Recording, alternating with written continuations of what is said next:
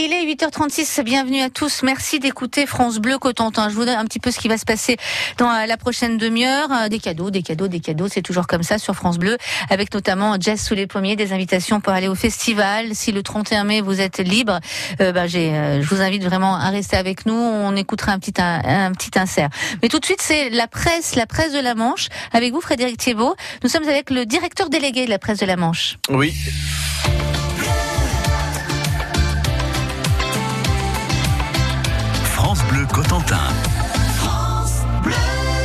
Et nous sommes donc en ligne avec euh, Laurent Gouillet. Bonjour. Bonjour Frédéric, bonjour à tous. Alors, à la une de la presse de la Manche, et on en parlait euh, tout à l'heure avec l'invité également de, de France Bleu, c'est la lutte contre la prolifération du frelon asiatique, puisque notre département a signé une convention avec l'Université de Tours.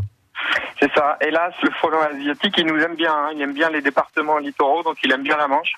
Euh, près de 6000 nids ont été euh, recensés euh, l'an passé. Et effectivement, le département aide déjà les communes euh, pour la destruction. Et là, ils vont euh, participer au financement de deux études pour essayer de trouver un, répulsif pour protéger euh, nos ruchers.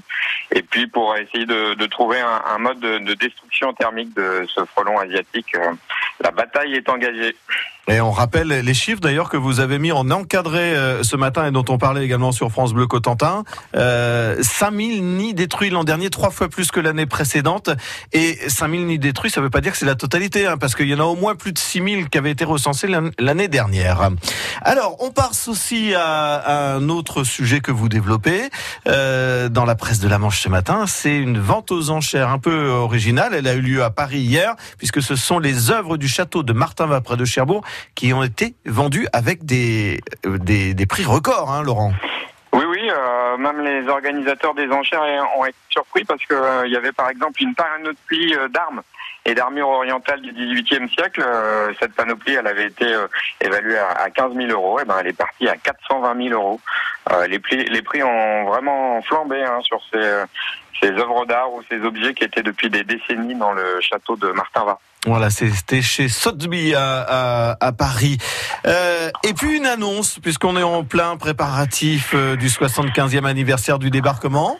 Vous nous annoncez qu'il y aura quand même une personnalité officielle dans le département le 6 juin.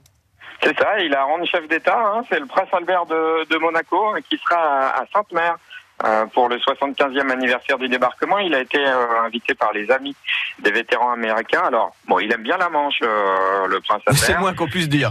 Voilà, il est venu il y a pas très longtemps et puis il a quand même euh, du sang américain dans les veines hein, par sa maman. Et pour euh, pour les Américains et donc pour le prince Albert, Sainte-Mère-Église, ça représente quelque chose euh, pour le débarquement. Et donc il a choisi euh, d'être à Sainte-Mère le 6 juin. Voilà, un chef d'État au moins dans la Manche le 6 juin. C'est une bonne nouvelle que vous nous annoncez ce matin dans la presse de la Manche. Merci Laurent Gouillet et bonne journée à vous. Bonne journée à tous.